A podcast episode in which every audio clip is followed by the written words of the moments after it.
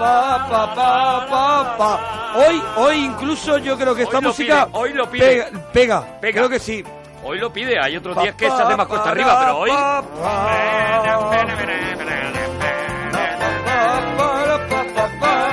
Mira, vamos a estar así sin decir qué película es. Si lo saben las personas, lo sabe. Va, pero nos hacemos Lo sabe porque el que ha estado escuchando la parroquia lo ha escuchado. El que se lo está bajando en podcast lo pone.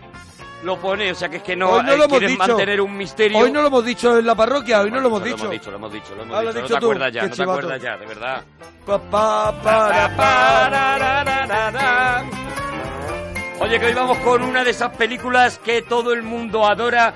Nunca estará entre las mejores películas de la historia, nunca estará metida en, la- en los libros de las películas que marcaron el cine, ni nada de eso. Pero a todo el mundo tú le hablas de las dos películas de las que vamos a hablar hoy y todo el mundo se echa a reír, todo el mundo se acuerda de alguna escena, de algún momento, de alguna conversación.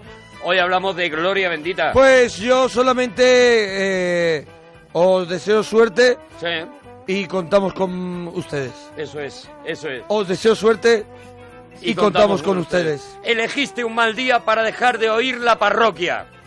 Aterriza como puedas. Woke up this morning feeling fine. Had something special on my mind. Last night I met a new girl in the neighborhood. Oh yeah. Something tells me Bueno, vamos a hacer una cosa que no hemos hecho nunca, que, bueno, hemos hecho a lo mejor alguna vez que hemos hablado de, de ¿Alguna un vez? par de, de- porque eran secuelas. Vamos a ver crear dos películas porque tienen mucho que ver una con la otra. Son dos películas eh, creadas por un mismo grupo, por un mismo equipo, dos hermanos y uno que no era hermano ni siquiera primo ni nada, pero que trabajaba No se con tocaba ellos. nada, que sepamos. Los hermanos Zucker y Gene Abrams se juntaron, hicieron un grupo que ahora es conocido como los ZAZ, Z-A-Z, precisamente por eso, y las dos películas en las que del todo participan, en las que del todo se implican, Bueno, que son en las dos que son directores, Directores, porque luego todo. tienen otras donde están los tres como agárralo guionistas. como puedas, en la que sí que son guionistas y productores, pero no dirigen la película, la dirige solamente uno de ellos, ya se dividen el trabajo. el tándem en la dirección están en estas dos pelis que en traemos estas dos, hoy. en Aterriza como puedas y en Top Secret, estos tíos que son unos tíos que, bueno, hacen obras de teatro, son actores de, de teatro, tienen un espectáculo que se llama Kentucky Fried Movie y Kentucky Fried Theater primero, y en el que... en el Ya que parodiaban, hacen- ¿no? Ahí hacen parodias ya, desde el principio ellos lo que hacen eran sobre todo parodias de anuncios de la televisión, anuncios muy conocidos, y hacían parodias.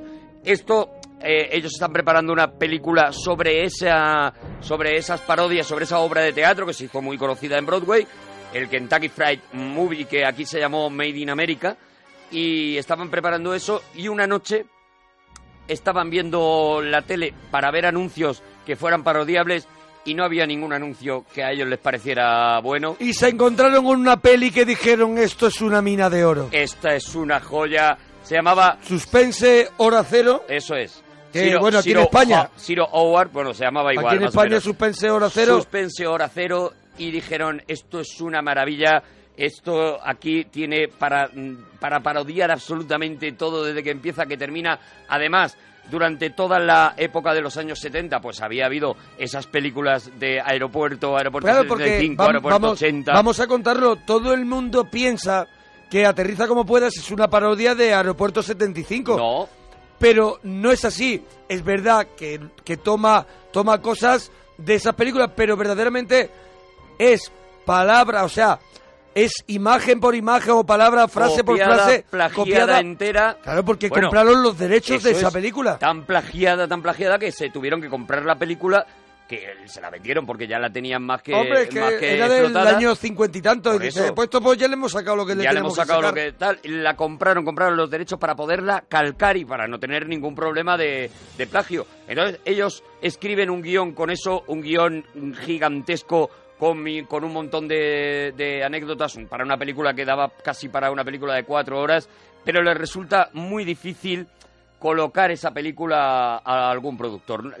No entendían una película en la que prácticamente la trama no importaba nada, aunque había una trama, pero no importaba nada. Solo, solo importaba que funcionaran los gaps visuales y, lo- y, lo- y- y los chistes. La Era una película de bromas. de bromas, de acumulación de risas una detrás de otra y era una cuestión de conseguir una risa aproximadamente cada, cada minuto, cada minuto y pico Pero tenía tú- que haber una carcajada en el ¿Tú en crees que ellos son los inventores de este género? Yo creo que sí, yo creo que no hay antes eh, sí que ha habido comedias alocadas, pero comedias No, no, alocadas pero en la, paro- la parodia, la parodia de género, La parodia, de, género, se, y se había hecho muy pocas veces. Sí se había hecho. Por ejemplo, Jerry Lewis eh, había hecho El Ceniciento, haciendo una parodia de la película de Cenicienta. Eh, eh, Fran Taslin, por ejemplo, que es una, es una referencia, es un director que ha trabajado mucho con Jerry Lewis y con el que hizo sus mejores películas, ya había hecho algunas cosas de estas, como por ejemplo eso, parodiar escenas muy conocidas de películas muy conocidas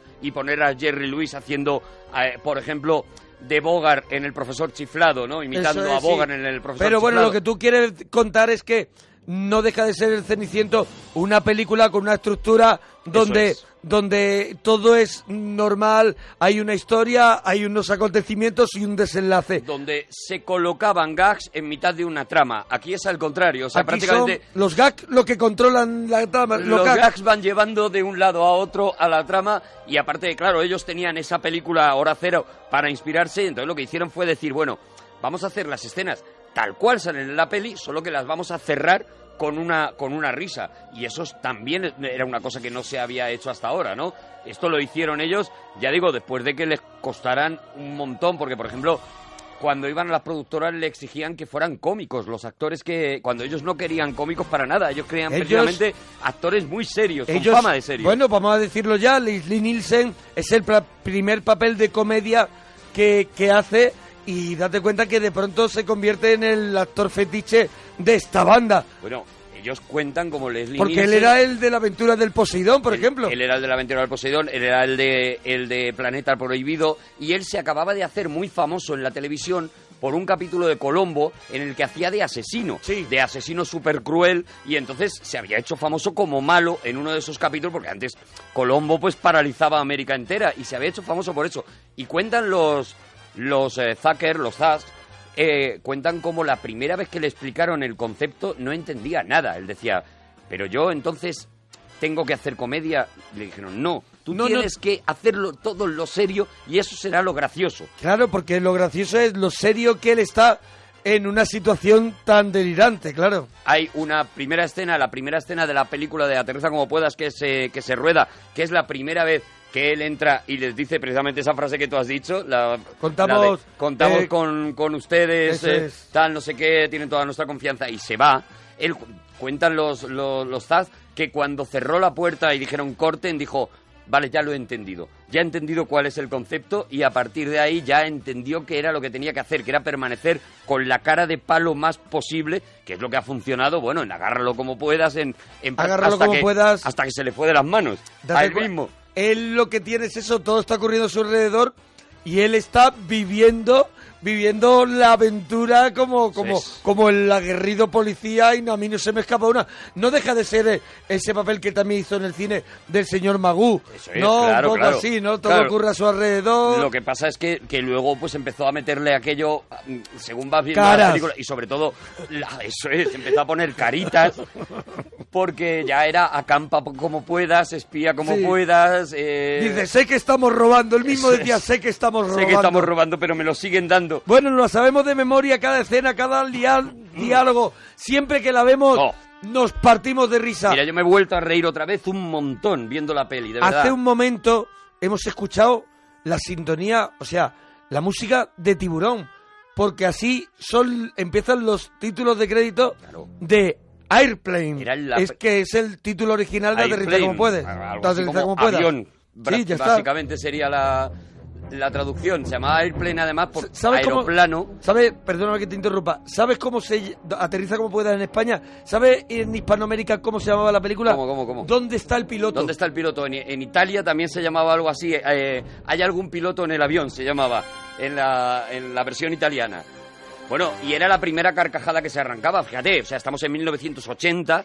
eh, Tiburón ha sido el acontecimiento que ha sido y de repente vemos esa música de tiburón, esa aleta de avión que, que hace recordar la aleta del tiburón, ese principio de la película ya arrancaba una carcajada y el avión que salía frente a la cámara, ¿no? Y ahí es donde ponía Airplane o donde ponía aterriza como puedas. Alicia Eras, buenas madrugadas. Hola, ¿qué tal? Buenas Alicia. madrugadas, ¿cómo estáis? Muy bien, Alicia, estamos locos por reírnos. Yo sé que tú has seleccionado algunos momentos de aterriza como pueda y vamos a empezar a escuchar algo. Venga, vamos a empezar por el principio, ni más ni menos, de A ver, a ver. Aterriza como puedas. Esa escena en el aeropuerto en el que él deja el taxi encima de la acera, va corriendo buscándola y nos encontramos con algunos monjes que regalan unas flores y demás. Vamos a escucharlo. Elaine. Llegué temprano a casa y leí tu nota. Suponías que la iba a leer más tarde. Elaine, tengo que hablar contigo. No quiero discutir más contigo, por favor. Ya sé que las cosas no van bien hace tiempo, pero cambiarán. Será como al principio. Lo superaremos si tienes un poco de paciencia. Ya he tenido bastante paciencia y he intentado superarlo, pero tú ni siquiera me has dejado. Entonces, ¿ya no sientes nada por mí? Son necesarias muchas cosas para hacer que el amor perdure. Sobre todo tenerse mutuo respeto. Y yo no sé vivir con un hombre al que no respeto.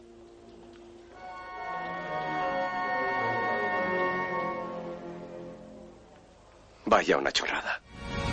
Es una película de, de donde los silencios son carcajada, donde lo porque aquí tenemos al piloto expiloto de combate que será el prota de la película, que será el que el que salve un poco a esa tripulación, que ahora hablaremos una tripulación lo más loca posible que, que había Sí. y ahí vemos como es una es una escena que se que se repite, yo creo que en Top Secret también hay una escena parecida, esta escena de despedida y te vas dando Y golpes. te vas dando golpes. O sea, esa escena que ellos dicen que la copiaron de una película desde que te fuiste, una película de los años 50 en la que había una despedida y ellos, por ejemplo, cuentan, y es verdad que yo me acuerdo y me muero de risa, cuentan, todo el mundo se reía cuando se daba golpes con los postes, pero inmediatamente antes...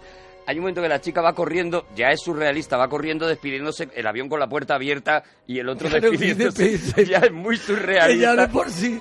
Pero hay un momento que pasan por un grupo de señores que están como en una estación de tren Sí, sí, antigua y hay un tío, un revisor con un reloj que va, que va también pasando por la estación que dice, esto nadie lo pilló la primera vez, pero nosotros lo hicimos porque sabíamos que esa película había que verla muchas veces y que es uno de los trucos que tiene la película, ¿no? El que cada vez que la ves descubres un guiño distinto y ellos lo hicieron ya con esa idea. Las primeras veces no te vas a enterar de algunos de esos detalles, ¿no?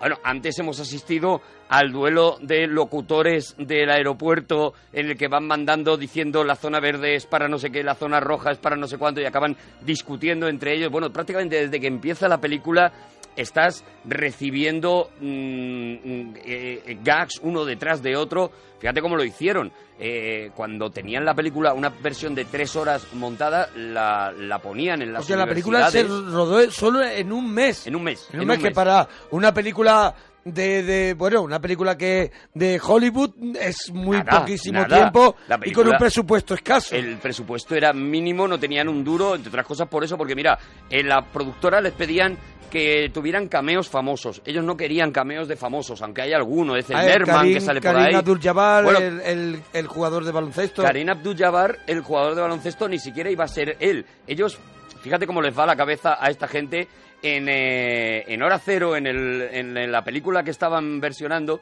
les hacía mucha gracia que el copiloto era un tío, era muy mal actor. Y entonces dijeron, bueno, pues en nuestra película el copiloto tiene que ser un tío que no sea actor también para que lo haga mal. Y entonces intentaron con varios, eh, con, con varios deportistas, por, por tener un cameo por esta exigencia, y Karen Abdul-Jabbar dijo que él hacía la película a cambio de una alfombra. Él Madre mía. quería cobrar 600 mil dólares porque se quería había visto una alfombra que le gustaba muchísimo y dijo, bueno, pues hago la película para comprarme la alfombra. Sí, bueno, ya sabes cómo son. Ellos pensaban que era, que era de risa, que era mentira, pero meses después de estrenada la película, Karen Abdul-Jabbar les mandó una foto con la alfombra que se había comprado diciendo muchas gracias por contratarme para vuestra película. Pero sí que había, podemos decir, alguna... al- no eran estrellas, pero gente muy popular como era el eh, Lloyd Bridge, el padre de Jeff Bridges. Claro. Lloyd Bridge, el padre de Jeff Bridges. De Jeff Bridges, eso Eh, es. y- Joy Bridge, eso eh, es como... eso es, eso es. es Lloyd como Michael Douglas y Kirk Douglas. Eso es. Son lo mismo. Y, y estaba también Robert Stack. Robert Stack, que había hecho, había hecho Los Intocables, y que fíjate qué curioso, Robert Stack fue el único que entendió Que se tenía que parodiar el mismo, ¿no? Eso es. Fue el único que entendió eso. Él estaba en una escena con Joy Bridge, en esa escena maravillosa en la que cae una sandía detrás. Sí, ya. que las escenas, ya que vale todo. Que están hablando y cae de, repente una, una sandía sobre la mesa. Y Joy Bridge todavía intentaba entender aquello y decía, pero bueno, entonces mi personaje, entonces. em, pero es que no veo dónde está el Y chiste. es, y es el personaje que al final mm, lle- llega Al extremo. al paroxismo total, Al llega a la locura. Pero él decía, yo no entiendo dónde está el chiste. Y ya Robert Stack dice que le, le cogió, le llevó aparte y le dijo, mira, eh, te lo voy a explicar. Te lo voy a contar con un cortadito de máquina. Tómate algo. El chiste somos nosotros. Eso claro. fue exactamente lo que le dijo. El chiste somos nosotros. terminó que somos actores muy serios. Ennifando Y pegamento. acabó ennifando pega- porque lo entendió también y dijo, ah, pero eso es muy gracioso. Y exactamente, él fue capaz de dar, Joy Bridges había hecho, pues eso, 21.000 papeles en un montón de series de televisión, en la que hacía, pues, de, de padre muy serio Sí. o de malo muy malo. Y Robert Stack, ya digo, era el de los intocables, era un héroe de acción, era el Bruce Willis de los años 40, de los años 50, o sea, era el héroe de acción. Y él fue el primero, cuando llegó al rodaje, le dijeron, oye, te queremos eh, teñir el pelo, porque él lo tenía rubio, lo tenía pelirrojo, y se lo querían poner gris, y dijo, no te preocupes, has comprado el cuerpo entero. O sea, él estaba entregado a eso, entendió perfectamente, y él era, él se inventaba un montón de los, de las parodias, incluso aprendió cómo le imitaban los imitadores de la época, cómo hacían de para, Robert Stack para intentar él. para hacer su propia imitación en la película. Sí, porque sí, decía, yo mucho- no puedo hacer de Robert Stack. Cuando está, cuando claro, cuando el avión está en peligro, él está además pone unas caras que yo creo que está demasiado forzada la ceja. Forzadísimo, la ceja para- se le va pa' un lado. Se le vaya para un Se lado. le va para un lado, le llega a la oreja. Y Bueno. es- por eso, bueno, ¿sabes quién iba Dime. a hacer de Karen Abdul Jabbar, Jabbar, el, papel, el papel uno de jugador, ellos, sí. Barry Manilow. No sé quién es Barry Manilow. Barry Manilow, el cantante. Barry Manilow. Barry Manilow, el cantante, cantante negro. Un cantante negro, ya, pero yo negro conozco a Barry White. Gordo conozco. como, gordo como una cebolla. Barry Manilow. Bueno, pues era uno de los Sí, que, uno de de los los que iba a hacer el, el este. el- Bueno, una película que no solo parodia a, a Tiburón, porque al final es un, es un contenedor de, de, de parodias de películas, Rocky, El Expreso de Medianoche, Fiebre del Sábado Noche. Vemos al comienzo un flashback donde vemos la época donde él está combatiendo el protagonista que es eh, Robert Hayes, ¿no? Robert Hayes, sí, Eh, Robert Hayes, que había hecho también muy poquitas cosas. Luego- Starman en, en la serie de televisión, ¿no? Starman luego, luego la hizo Starman. ¿no? Luego. Fíjate, él ha contado hace muy poco en alguna conferencia. He dicho que Barry Manilow es, es negro, no, no es negro ese señor, no, no por nada. No sé, no que yo no- no me, te me puedo- confundido con Barry White. Digo Pero que yo no te puedo ayudar. Robert si no sé Hayes- quién es.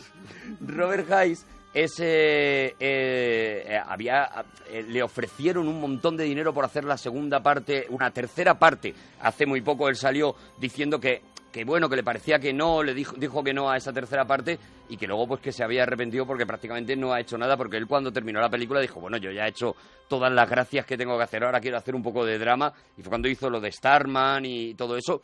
Prácticamente desapareció en la, en la televisión, no le hemos Sí, porque no le la hemos vuelto a peli, ver. la peli Starman ya no lo hace él, ¿no? La peli de Starman no, la hace, la hace el hijo de Joy Bridges, Eso es, precisamente, sí, Jeff sí, sí, Bridges. Jeff Bridges. La hace el hijo de Joy Bridges, o sea que no. Pues él vemos un flashback donde, donde los Bee Gees ce- cedieron, cedieron los derechos de, de Staring Alive, de la canción, para que parodiaran, pues no me va a salir ninguna palabra, parodiaran, tiene que dar un golpecito de, De- cor- sí, de, sí. de corega. que parodiaran eh, Fiebre del Sábado de Noche, y me parece la parodia espectacular Brillante. de ese baile, de ese baile mítico. Brillante. Ya, ya lo primero que los Gees, que aceptaran esa parodia de sí mismos, porque ten en cuenta que los Gees en aquel momento, toda la risa que se hacía con los Gees era la vocecita atiplada que, que tienen los Gees. Y lo que hicieron con esta canción fue ponerla creando, inventando los pitufos maquineros, ponerla 10 veces más a la velocidad, 10 veces mayor, que es como la escuchamos en la película. En la película la escuchaban... O sea, ya se reían de los propios Gees y ellos mismos lo aceptaron perfectamente, sin ningún problema. Y luego, bueno, el baile, ese momento del baile es absolutamente Cuando la tira hacia arriba y tarda en caer. en caer. Tarda en caer. A mí me vuelve loco lo que te digo, detalles como él al principio se quita la gorra y la tira hacia un lado y dos o tres minutos después en la misma escena le cae la gorra al tío que está poniendo las copas en el bar. Sí, o sea, sí, sí, sí. ese tipo de detalles, la pelea de Girls Scouts, que lo mismo también se resuelve de una manera mm, desparramada, ese señor al que le clavan el cuchillo y parece que está bailando y lo que está es señalándose el cuchillo en la espalda mientras la chica le sigue los gestos. Sí, Está- sí, sí. Es que es... Va es- haciendo como si, como todo, hay que repetir, hay, Hay que, que repetir mis pasos y el hombre lo único que quiere es señalarse que señalar la espalda que- lleva un Le cuchillo, quiten un cuchillo que le han un cuchillo metido. de tres palmos. Es tremendo, contrataron un saltimbanqui para, para esa escena. Hay un momento también en el que Sí. Robert Hayes, el personaje, el prota, da como un salto mortal, se mete entre la gente y si te fijas en la escena, ellos mismos en los, en, en- en los comentarios del director, ellos mismos se mueren de risa porque si te fijas en la escena, se ve a Robert Hayes esperando sentado a que el saltimbanqui haga el salto y salir él y se le ve perfectamente. O sea, ellos mismos son conscientes mm, de que el avión, por ejemplo, se ven los cables, cada, cada una de las imágenes del avión se ven los cables perfectamente, pero no tenían ningún interés en que aquello fuera Claro, porque realmente lo que serio. querían que funcionara eran los gags de la película y esos funcionan y funcionarán toda la vida. Oye, una cosita que no hemos dicho, Leslie Nielsen, por ejemplo, una curiosidad, es que ese papel lo iba a hacer hasta el último momento Christopher Lee. Christopher Lee lo iba a hacer Sí. y al final no lo hizo y que quisieron a George Kennedy también. Eh, bueno, George Christopher Lee, que Drácula. George- Drácula y George Kennedy, que había hecho todo lo de catástrofe de aquella época. Y por eso no lo hizo. Por Claro. eso precisamente no lo hizo. Fueron a George Kennedy y le dijeron, hombre, sería fantástico que tú habías hecho todas las películas de aeropuerto y todas las de terremoto que salieras tú. Y él dijo, se va a enfadar Universal conmigo, que era la que estaba produciendo todas esas películas, y no lo hizo. Y por eso cogen a Leslie Nielsen, un poco de, de tercer plato. Sí que en la segunda, en Top Secret, cogen, ya no consiguen a Christopher Lee, pero cogen al otro símbolo de la Hammer, a Peter Cushing, al- para hacer esa escena Ese papelito mítica. de bibliotecario. Eso, el bibliotecario, la escena, la escena rodada al revés. Al revés. Esta, mm, Lupa con ojo gigante, con ojo grande. quita lupa y el ojo y sigue ojo grande. está igual de grande. Bueno, una, oye, nos lo hemos dicho, por ejemplo, eh, tiene, está en el décimo puesto de las películas más divertidas según el American Film Institute.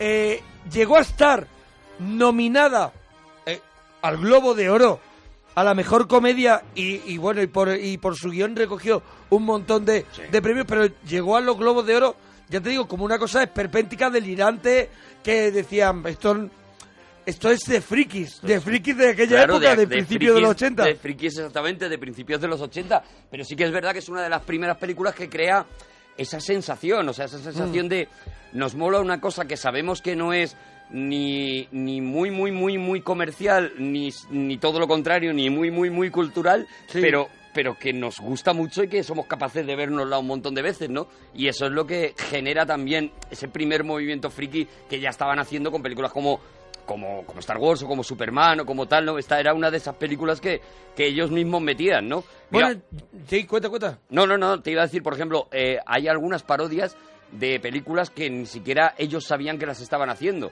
Hay una escena que se ha dicho siempre que es una parodia del famoso beso de aquí en la- a la eternidad, Que dicen que no lo habían ni visto. Lo, ni habían los- visto la película. Es esa escena en la que se eh, tumban a darse un beso, les coge una ola y Son cuando de se- los flashbacks. De Eso, los flashbacks. dentro ¿no? de los flashbacks. Y cuando se retira la ola están llenos de algas y hay un pez Claro, encima de la espalda Porque y era Bar Lancaster, ¿no? Y, Bar Lancaster y Deborah Kerr. y Deborah Kerr eh, revolcados como croquetas por la orilla, esa, esa ola llegaba. Muy bonito todo, bonito menos, menos aquí, que llega la ola y los deja de mierda hasta sí, arriba. los- deja llenos de mierda. Bueno, pues ellos les decían, bueno, es que es un tratamiento del cine clásico, claro, una parodia, no sé qué. Decían, no hemos visto esa película. Se nos ocurrió la idea de la ola porque nos hacía mucha gracia, nada más, ¿no? Bueno, está, está, tenemos un pasaje de, de un avión muy particular.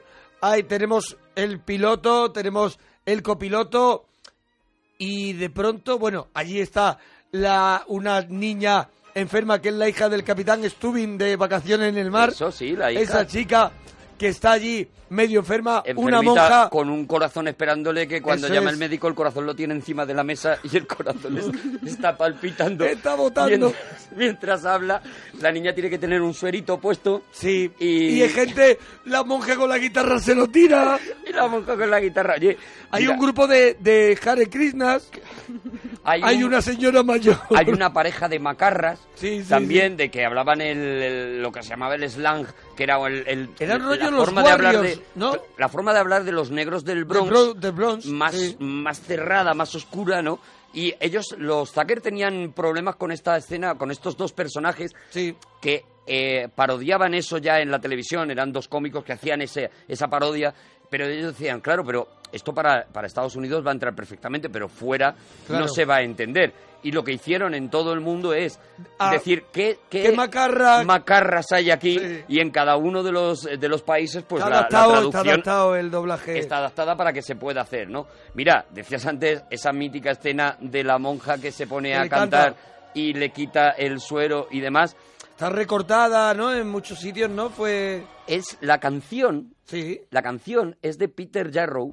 Sí. Peter Jarrow es el cantante de Peter, Paul and Mary, sí. ¿vale? Entonces, ellos buscaban una canción muy cursi porque era lo que tenía que cantar eh, La monja. esta monja mientras todos los demás movían la cabecita y tal. Y encontraron esta canción, hablaron con este tío, con el de Peter, Paul and Mary, y le compraron los derechos y él se los vendió mm, porque era una canción que no quería grabar, era una canción a la que le tenía bastante cariño, era- él no lo quería grabar porque era una canción que había compuesto para la boda de un amigo y entonces, bueno, pues era como una cosa muy personal, muy tal. Cuando este señor vio Lo que hicieron en el escena- contexto.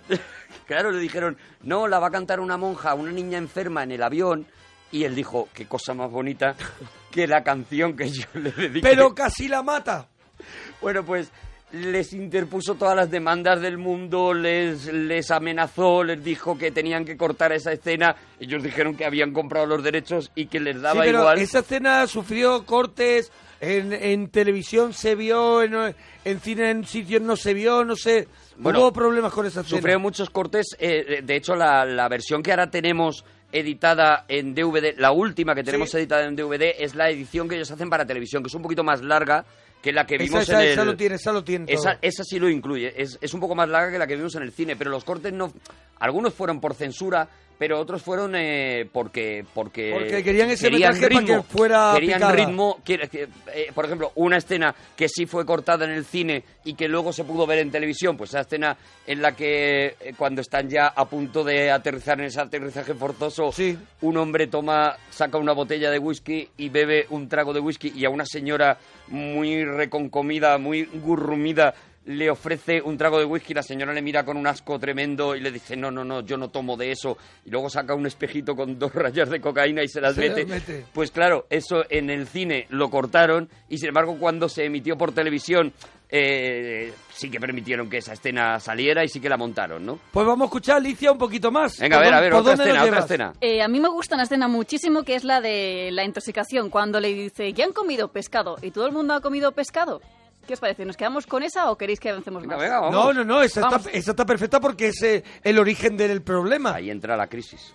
Doctor Ruma, que el señor Hammond ha comido pescado. Randy dice que hay cinco casos más y todos han comido pescado. Y el copiloto habrá comido pescado. ¿Qué le sirvió al radiotelegrafista? Eh, pescado también. Perfecto, ya sabemos contra qué luchar. Todos los pasajeros que hayan comido pescado se pondrán violentamente enfermos antes de media hora. Es muy grave, doctor. Extremadamente grave. Empieza con algo de fiebre, se queda en la garganta. Cuando el virus penetra en la sangre, la víctima se marea y comienza a sentir picores y convulsiones. El veneno actúa en el sistema central nervioso y entonces causa espasmos musculares, seguido de un asqueroso babeo.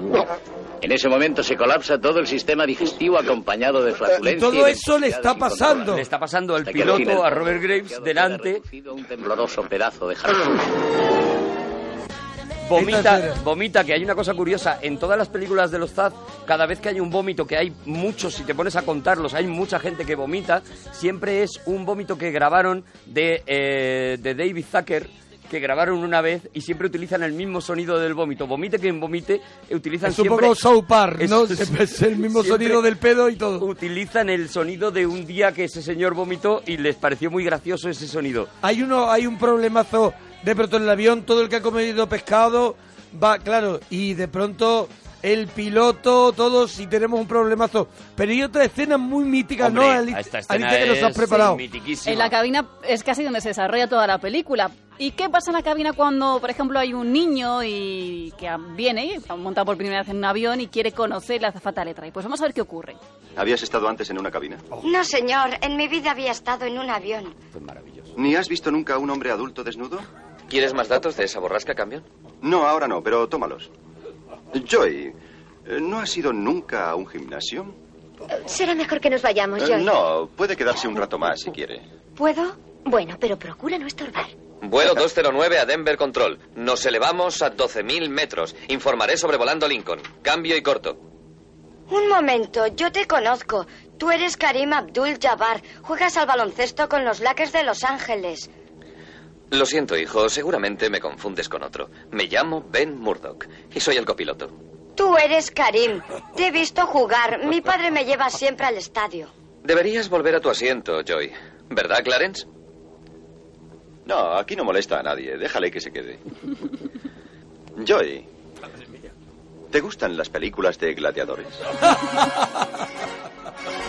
Oye, es magnífico, de verdad que os aconsejo que os compréis. Creo que en Blu-ray también están incluidos los diálogos que tienen ellos, en los comentarios de los tres. Claro, porque yo ya con, ven con la vista atrás de Ellos 30, con de- muchos de, años casi después. 40 años. Ellos están muertos de risa viendo la película, pero por cosas que tú no ves. Entonces es muy gracioso y es muy gracioso como cuentan cómo nace esta escena, la famosa escena de la pregunta de ¿te gustan las películas de gladiadores? De, ¿Ha visto alguna vez un hombre adulto muy- desnudo? Muy gracioso. Ellos se meten los tres en un cuartito a escribir el, el guion. ¿Qué tienen de, de base? A ver, estamos hablando de que todavía hay máquinas de escribir, Claro, claro. claro. ¿Qué tienen de base? Lo que tienen de base es eh, trocitos del guion de Hora Cero, ¿vale? Que han ido cogiendo y han ido pegando, de manera que ponían la escena y debajo dejaban un hueco Para hacer la broma. para, Para, hacer la broma, ¿vale? Entonces, lo último que tenían era el, el piloto preguntando al niño, que eso sale, la, la escena sale en la película esta, en la película seria, preguntando al niño, ¿tú has estado alguna vez en la cabina de un avión? Muy tarde, eh, David Zucker, que es el que eh, está a la- en la máquina, muy tarde ya, muy cansados ya, no saben qué poner, y él, como broma, pone, mm, ¿te has comido alguna vez un pepino? ¿Vale? Pone esa frase y entonces todos se echan a reír por la risa, por los nervios, por el cansancio, por tal, y dicen, pero bueno, evidentemente esto no lo podemos poner, borra, borra, borra. Y alguien de ellos tres dice, bueno, borra no, podemos Vamos poner a lo mismo, podemos hacer lo mismo pero de manera elegante y entonces hacen esas esas preguntas míticas Esa tanda, esa y tanda de ahí sale pues una de las de las escenas que to- de las que todos nos acordamos de la película, ¿no? Las películas de gladiadores no volvieron a ser las mismas desde entonces. Oye, que tenemos a un loco enamorado Oh. de esta película de los de los Zaz que quería participar hoy y que Se nosotros empeñado, nos da la se vida. empeñado, se ha empeñado porque se pone muy cansino. Se ha empeñado, pero claro, como es, es tan bueno porque es para comérselo. Porque, porque le comes la Y carita. aparte porque es un grandísimo profesional. Sí, señor. Y alguien que sabe mucho de tele, mucho de cine y que nos encanta tener este programa. y no Director de Tentaciones Plus, nada más y nada menos. No es la primera vez que está aquí. José María Clemente, buenas noches. Buenas noches, Arturo. Buenas noches. ¿Cómo estamos, Mona? ¿Qué tal? ¿Qué tal, José María? Estamos locos por tenerte de nuevo aquí en el Cine Sí y sabemos que estamos en un terreno que te apasiona. Yo sabía que podía contar con vosotros hoy, así que Ya está, ya está. Esta película la tenías otorgada. Bueno, esta ah, película... ¿has escuchado lo que hemos contado? Pues empieza tú. Cuenta, cuenta. Bueno, sí, bueno, ya no se puede contar nada más después de vosotros, pero sí que, sí que joder, es una película que, como habéis dicho al principio, no está entre las mejores. Yo cuando, cuando los amigos de Cinemanía eligieron las 200 mejores películas, sí que la metí en las mías, porque yo digo, no voy a decir las mejores, voy a decir las que a mí más me gustan o más gracia me han hecho o mejor me lo paso. Y esta está entre ellas.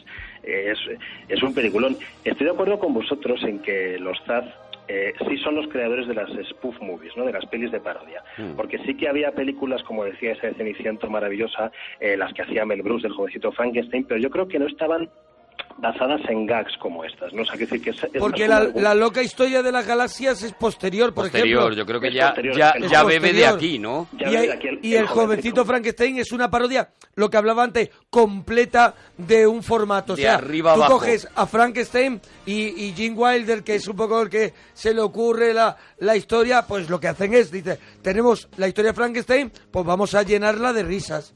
Pero esto es esto es un picoteo, esto es esto podemos decir que es un buffet de, de- de risas. Exactamente, y yo creo que además que es el, el- son los creadores de ese tipo de película, luego los, los creadores y los, los casi los destructores también, ¿no? Pero ¿cómo se, ¿cómo se llama el género?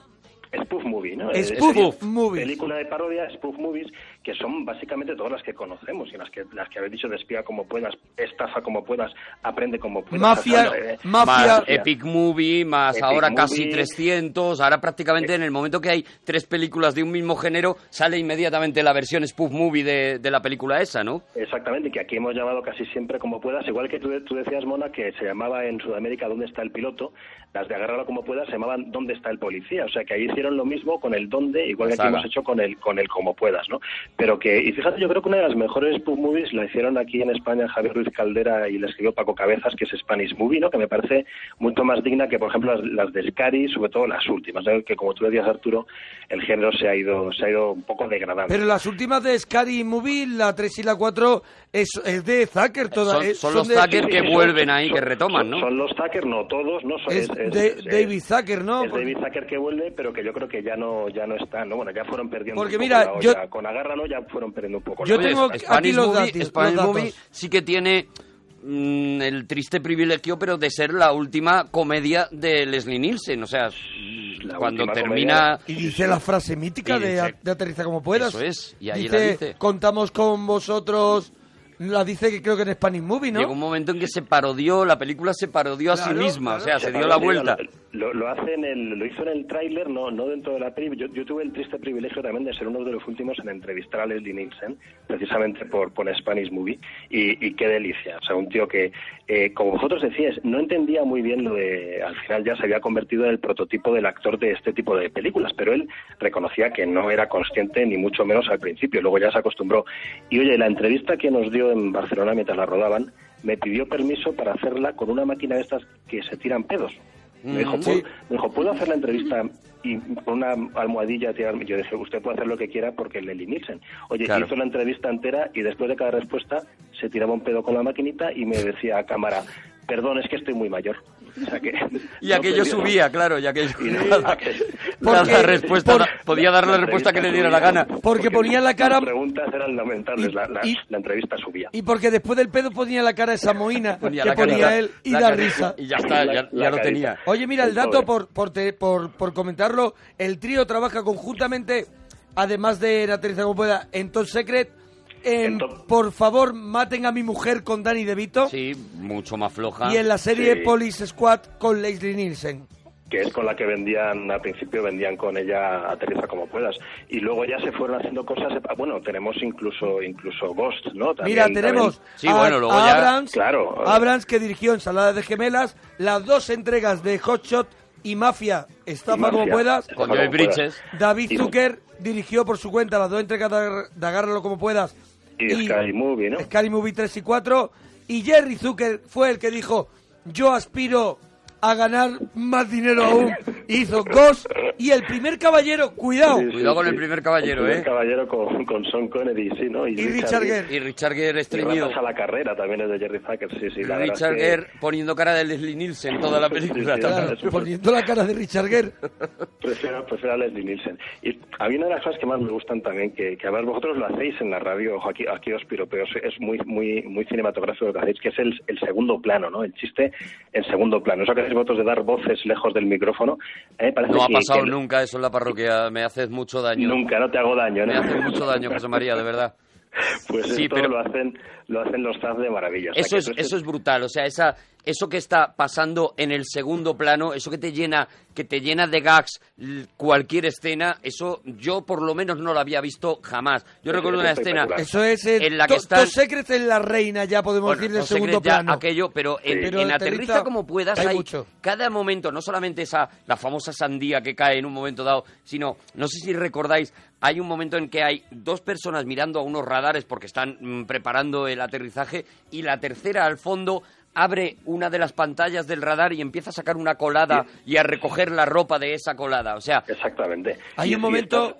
muy- sí, sí, José Sí, y ves, y ves unos, unas fotografías colgadas detrás que tú, eh, hay que verla muchas veces, la hemos visto todos muchas veces, porque de- siempre descubres algo de anda, si aquí detrás había una foto, bueno, la famosa foto de Lloyd Bridges que está en la misma postura que él pone, Sí. pero en fin, siempre hay algo en segundo plano, en esta escena que habéis puesto eh, tan famosa en la que en la que el doctor va contando los síntomas que van a tener los enfermos, ahí es al revés, tú estás atendiendo la conversación, pero tienes que fijarte en que el piloto está teniendo todos y cada uno de los síntomas. Lo manejan de maravilla. Hay un momento en que plano. Robert Está recibiendo órdenes, o sea, bueno, no, le están diciendo vamos a aterrizar y él dice, y ahora todo el mundo me criticará.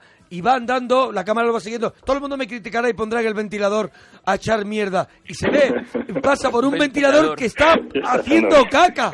Directamente el ventilador. magistral. plop, plop, Mira, plop. Yo creo que si tú tienes que hacer un resumen de la comedia en el cine, cogiendo esta película tienes todas, prácticamente todas las clases de comedia que, eh, que, que se han podido dar en la historia hay- del sí, cine. porque hay gag musical. Hay un gag musical, hay una, hay eh, muchos juegos de palabra. Muchos juegos de palabra. esa rueda de prensa que llegan al, al aeropuerto y cuando terminan los periodistas dicen podemos tomar algunas fotos, dicen sí, tomad las que quieran y cogen las fotos que hay en la pared y se las llevan. O sea, hay juegos de palabras continuamente. Después ellos utilizan, como dijimos antes, por ejemplo, grabar una escena entera y ponerla eh, en, eh, marcha atrás. Marcha atrás, Eh, bueno. Utilizan un montón de, de- de trucos también para, que, para hacer Ah, el humor. Truco visual, o sea, aquí en Aterriza como puedas hay una escena en la que parece que Robert Stack se está arreglando frente al espejo y te hacen creer que está en un espejo y de repente da un paso y te das cuenta de Sale- que no, sale del espejo, de que no estaba estilo- en el espejo. Al estilo de los hermanos Marx en Sopa de Ganso. Es verdad que es que es- está todo ahí. Es un,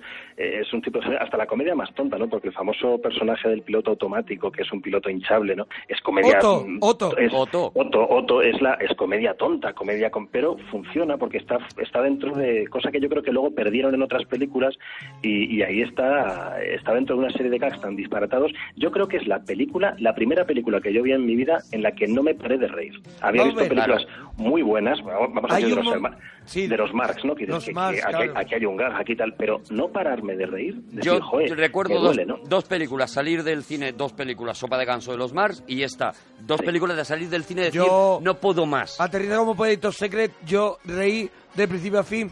Eh, ahora me estaba acordando, mira qué delirio cuando está intentando ya aterrizar el avión y empieza a sudar. A sudar. De pronto empieza a caerle agua, pero Agua, era agua, agua. cascoporro. Todo el Pero agua del mundo. Todo el agua del mundo. Pero por eso digo, es que está el surrealismo total cuando llaman a la, a la, a la mujer del piloto Cuando, sí, sí, sí, sí. y la mujer del piloto está acostada con un caballo. Sí, sí, sí, sí, Está sí. con un caballo y la mujer y la mujer del piloto que tiene tiene un hambre en todo momento en la película ah, hombre, hombre hombre hay que ver hombre al Hombre, que se agarra, al que ¿no? tira, pero en ese momento está acostado. Hay un caballo Pero acostado allí. caballo. Pero mi favorita, yo perdóname, no se ha mencionado, pero me parece que el personaje estrella es la señora que cansa a la gente. La señora que cansa a la gente es magnífica. Me parece que hay gente que se, Magnífica. uno se ahorca. Sí, sí. Bueno, no es la señora.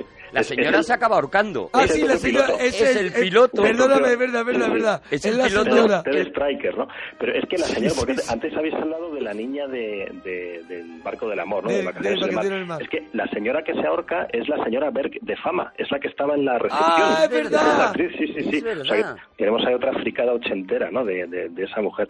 Y luego, una de las escenas más famosas, porque otra cosa que manejan los Taz es el, el running gag, ¿no? O sea, el chiste que se repite. Claro.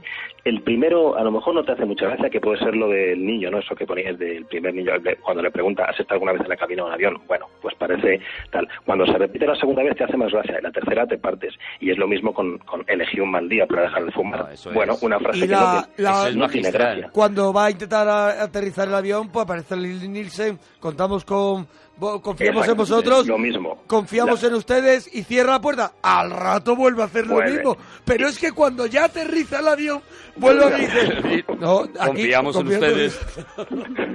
Bueno, la última, el, el- proceso de degradación del personaje de Joy Bridges, Es tremendo. que empieza diciendo sí. elegí un mal día, acaba fumando pegamento, No, oliendo, o sea, ni fando Oliendo, pegamento. nifando pegamento, y Sí, la pasa. última escena es el, cuest- el boca abajo, que además se graba así, o Como sea, un le cuelgan, le cuelgan, y él boca abajo mirando alrededor como, como si él estuviera viendo a la gente al revés, cuando en realidad era el propio Joy Bridges el que se colgó El boca abajo con los, pelos, pelos tiesos. tiesos. Es que además la, la escena empieza con él boca arriba, ¿no? Con, con los pelos hacia arriba, ¿no? Y, y es claro. la cámara la que se gira para que veas que está boca abajo porque ha olido pegamento. Empezó eligiendo un mal día para dejar de fumar, luego es dejar de beber, luego es de tomar medicamentos y al final ya huele pegamento, paró ahí. Pero no, no terminaba, ¿quién terminaba saltando al final? Él. Termina Él. saltando por el cristal. saltando por el cristal. En la torre. Hay, En la torre. hay momentos, de verdad, es uno detrás de otro. Hay un momento en el que Robert Stack no se sabe muy bien por qué está fumando y tira un cigarrillo por la ventana y explota algo. Explota. Y explota ¿Y no algo. parece que hay un personaje que es el calvo que no hace gracia y lo intenta? Da esa impresión. Eh, Cuando, cuando de- desenchufa, desenchufa la pista de aterrizaje, Sí. ¿no? Dice, qué putada. Sí, Pero dice a cámara, es un personaje de los que habla a cámara y se hace gracioso, pero no, Pero no no, cuaja. no lo consigue porque es el único que pretende ser gracioso. Él- ese era un cómico que, que participaba en el teatro con los, con los Zucker y era un amigo suyo y le metieron ahí un poco, yo creo que por, por, mm, por decir, bueno, tenemos por lo menos uno que obviamente hace gracia. Es cómico. Pero es el que menos consigue hacer Claro, gracia. claro, porque el Es otro que es menos.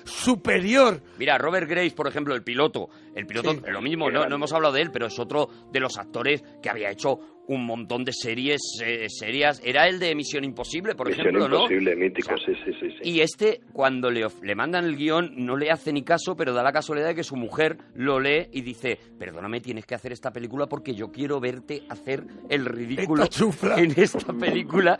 Y él, él va la- al rodaje ya también sabiendo que lo que van es a reírse de él. Dice, mira, antes de venir me tomo un chupito. La frase sé- de, sé de Robert. Stack, la- el chiste somos nosotros, ¿no? Pues eso, eso el Robert Graves también lo tiene asumidísimo. Oye, ¿qué os parece que, que- que nos, es que nos queda muy poquito Ay, tiempo? rabia, que hablemos verdad. un poquito de Top Secret. Hablamos de Top Secret. Un sí. poquito. Vamos a por ello. Vamos a ver si, si nos da tiempo. ¿O, que- o queréis que lo dejemos creo para otro día? Yo creo que hay que dejarlo para otro día, porque ¿Sí? aquí todavía, o sea, podemos hablar todavía Venga, había curiosidades. No, no, porque yo creo que a la gente le va a gustar que hagamos. José María, ¿tú cómo lo harías? ¿Tú dejarías otro día para hacer Top Secret y te Yo creo vienes? que To- Top Secret merece más tiempo del que nos queda, ¿no? Por eso, ¿tú crees que si Claro que sí. hacemos en unas semanas Top Secret te apuntas también? Yo me apunto a lo, ¿Te a lo apuntas? que Vale. Vale, pues Venga. otro día hacemos Otro Top día Secret. hacemos si- Top Secret. Si es que da, mira, por ejemplo, hay una escena de la película que además a ti te va a sonar Sí. porque hay cosas que se quedan en el corte cerebral. Hay una escena de la película que el, el- el piloto habla con los que están en el avión diciéndoles vamos a hacer un aterrizaje muy tremendo,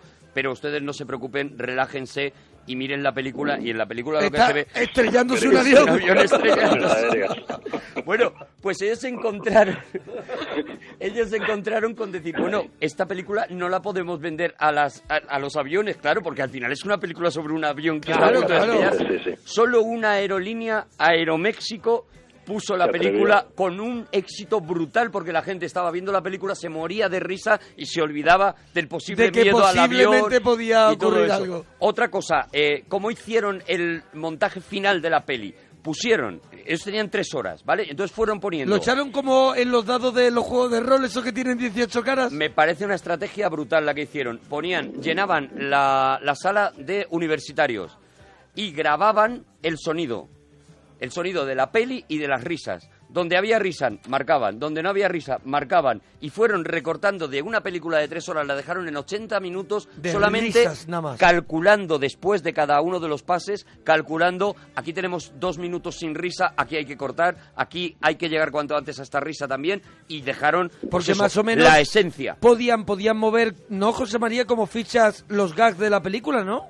Hombre, ahí parece que sí, ¿no? Que se podían ir moviendo, pero la verdad es que me parece una manera maravillosa, ¿no? De, de- de cortar un guion. A mí es que no hay, no me extraña, no hay ni un momento, como decía, que en el que, en el que no te entre la, la aparición de Robert Stack, eh, la primera vez que aparece, que va por, por el aeropuerto eh, dando hostias a todos los que aparecen, a los que los Hare Krishnas, los que van a, a pedirle, a los que le van a que firme y va, cada uno le hace una llave distinta. Es que es una película, es alucinante la cantidad de gas que tiene y, y las risas que, que, que da, ¿no? Es que no, es un, es un no parar. Oye, ¿tenemos otro momento, Alicia, de, de la película para recordar? Esperamos que haya disfrutado de su vuelo. Quiero desearle suerte a los dos. Contábamos con usted. Es magnífico. Steiger. Steiger, ¿se encuentra bien? Sí. Estamos bien. Ted, este ha sido sin duda el peor aterrizaje de la historia de este aeropuerto.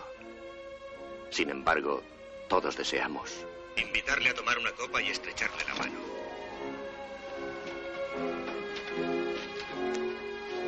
Ted, debo decirle que cuando la situación se puso difícil, Esperamos que el vuelo haya sido de su agrado. Adiós. Que pase un buen día. Gracias por volar con Transamerican. Y están saltando por, Están saltando por, una colchoneta. rampa de colchoneta. nunca fui feliz. Aquí baja la señora... Pero está dando la chapa. La señora Sí, vestida de. Joker que se ha estado maquillando durante el aterrizaje es y se ha el puesto hecha un Cristo, que es la madre de los Zucker. ¿Una bota de hierro? Y este sigue hablando. Claro que no lo sabe. Nadie lo sabe. Si Robert Stack Stack sigue hablando. Cree que alguien lo escucha. Ya no hay nadie en el avión. No hay nadie en vida y dice, ¿sabes lo que es estar? El Debo- final es brutal. Ahí había una escena que no incluyeron y os va a encantar. Ellos la cuentan también. Ellos querían, igual que sale un avión que dicen de las aerolíneas israelíes y sale un avión con barba. Sí, el avión. ¿vale? Pero Pues- además que eso ya dices, no me lo puedo creer que son unos sinvergüenzas. Querían un avión pilotado por José Feliciano que delante Claro que del avión era un- había un perro guía. Era un artista, era un artista internacional. Ciego, ciego. Que digo que es ciego, evidentemente, pero que digo que José Feliciano en esa época y ahora mismo conocidísimo En el mundo entero, de entonces, giras en Estados Unidos. Iba a salir José Feliciano conduciendo Con el un avión perro guía. y el perro guía delante del delante del avión. José Feliciano había dicho que sí, que por supuesto que le parecía graciosísimo y la productora fue la que dijo no lo vamos a hacer, pero a mí me hubiera encantado. Es me una- parece es- un Es, chistazo. un- es una pena que como hubiera sido genial que la cabina estuviera igual que Karim Abdul-Jabbar, que yo tardé muchos años en decir Lakers en vez de Lakers por culpa de la película. Tú eres Karim Abdul-Jabbar, juegas en los Lakers de Los Ángeles. Yo estuve muchos años diciendo Lakers Claro. hasta que ya vi que se decía Lakers. Oye, Pero- hay que acordarse de que hasta en los títulos de crédito hay chistes. O sea, Sí. están pasando los nombres y de repente pone. Aquí podría ir su publicidad. Y Sí. pasa otro nombre. Y van dando. Por ejemplo, aparece un momento dado. Eh, Pepito Pérez, producción, José Luis no sé qué, tal, y luego pone Charles Dickens, autor de Historia de dos ciudades. O sea, a lo largo de todos los títulos de crédito, y ahora que estamos tan acostumbrados a las escenas post-créditos, precisamente por las películas de Marvel y tal, fue de las primeras veces que vimos una escena post-créditos. Ese tío al que habían dejado en el taxi al principio de Sí. la peli, Y que sigue ahí con el taxi corriendo. y dice la frase mítica, cinco minutos más y me voy. Ahí, ahí yo ahora me ha recordado la primera película que yo vi con una escena post crédito. Se iba todo el mundo del cine. A mí me lo habían avisado. Fue el secreto de la, el secreto, Secreto de la pirámide. La sí. pirámide. Que Pero- además pero era. yo creo que es posterior, no lo sé ahora. Hombre, pero- es posterior a Posterior Aterriza como a puedas, Aterriza claro. como puedas, por eso claro, digo. que digo, pero la primera que yo que yo así vi, porque yo en Aterriza como puedas creo que, que no la vi, que no vi la escena, Yo sí, yo- yo la vi, no yo vi la la, vi de escena, casualidad. pues yo esta sí que me quedé y al final es una escena que era muy importante, Claro, que si claro, no la claro, si claro. no la veías en el secreto de la pirámide. Era clave, era clave, sí. Eh, te quedabas con un trineo que se iba perdiendo así en el horizonte. Claro, claro. Que era Moriarty, final ¿no? era- y eso es, y al final descubrías que era Moriarty, sí. Bueno, ¿tú con qué te quedas de Aterriza como puedas, José María Clemente? Bueno, Una escena, Como, hemos- un como hemos dicho momento. casi, casi todas las buenas, me quedo con una frase de Leslie Nielsen, ¿no? cuando dice hay que llevarles a un hospital. Y le pregunta a la azafata, ¿un hospital? ¿Qué es, doctor? Y él dice, un edificio muy grande lleno de enfermos. Y a veces no hay camas. Maravilloso. Hombre, yo me quedo que no la hemos dicho con, yo creo que de la frase más recordada de, de Aterriza como puedas, que es la de nervioso. Sí, es su primera vez. No, no, he estado nervioso otras veces. Que es A mí- magnífica. A mí me gustan tantas que me quedo con la peli entera y la vuelvo la volvería a ver las veces que, que hiciera falta. Mira, te digo otra que se convirtió en una frase que yo he repetido mil veces. Hay un momento a Robert Stack que le están diciendo eh, ¿por qué no aterrizamos por aquí y encendemos las luces de la, de la pista tal no sé qué? Y él contesta eso es No. justo lo que esperan que hagamos. Y ahora Me que vimos- parece brillante. Gracias, Que vimos- José María. Dime. José María, dime. digo que, que oímos la música y hasta la música se vuelve loca al final haciendo su propio gag, o sea que es una, mara- es una maravilla. Magnífica, José verdad. María Clemente, muchísimas gracias. Gracias, Bonico. Nos vamos, nos vamos. Hasta mañana, parroquiano. Gracias, Adiós, Alicia. adiós.